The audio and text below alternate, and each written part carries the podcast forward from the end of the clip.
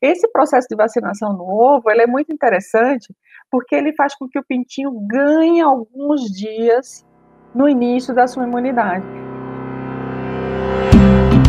Depois da água potável, a vacina foi a descoberta que mais salvou vidas no mundo, não só vidas humanas, mas também as vidas animais, principalmente quando a gente fala em animais de produção e animais domésticos.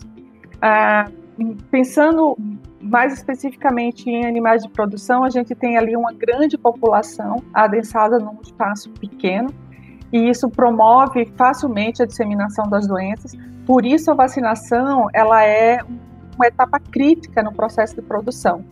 Na avicultura, esse processo de vacinação ele começa ainda antes do pintinho nascer. O pintinho é vacinado ali aos 18, 19, entre 18 e 19 dias de incubação, ele recebe a primeira vacina dele ainda em ovo.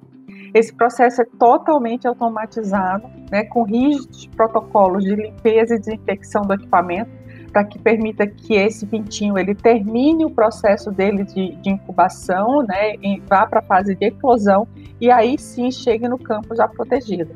Esse processo de vacinação no ovo ele é muito interessante porque ele faz com que o pintinho ganhe alguns dias no início da sua imunidade. Então ele chega a ganhar ali cerca de três dias nesse processo de desenvolvimento da imunidade. Né? O pintinho lá no ovo ele está com o sistema imunológico dele é, em desenvolvimento, mas já apto a responder a esse estímulo vacinal, e aí sim acontece essa vacina ainda no ovo. Durante toda a vida do pintinho, ele vai receber várias vacinas, né? inclusive depois, ainda no incubatório, ele recebe as vacinas spray, que são as vacinas respiratórias, e daí ele segue para o campo. Hoje já praticamente não existe vacinação de frango de corte no campo, né? O frango é prioritariamente vacinado no incubatório, pouquíssimos recebem vacina no campo.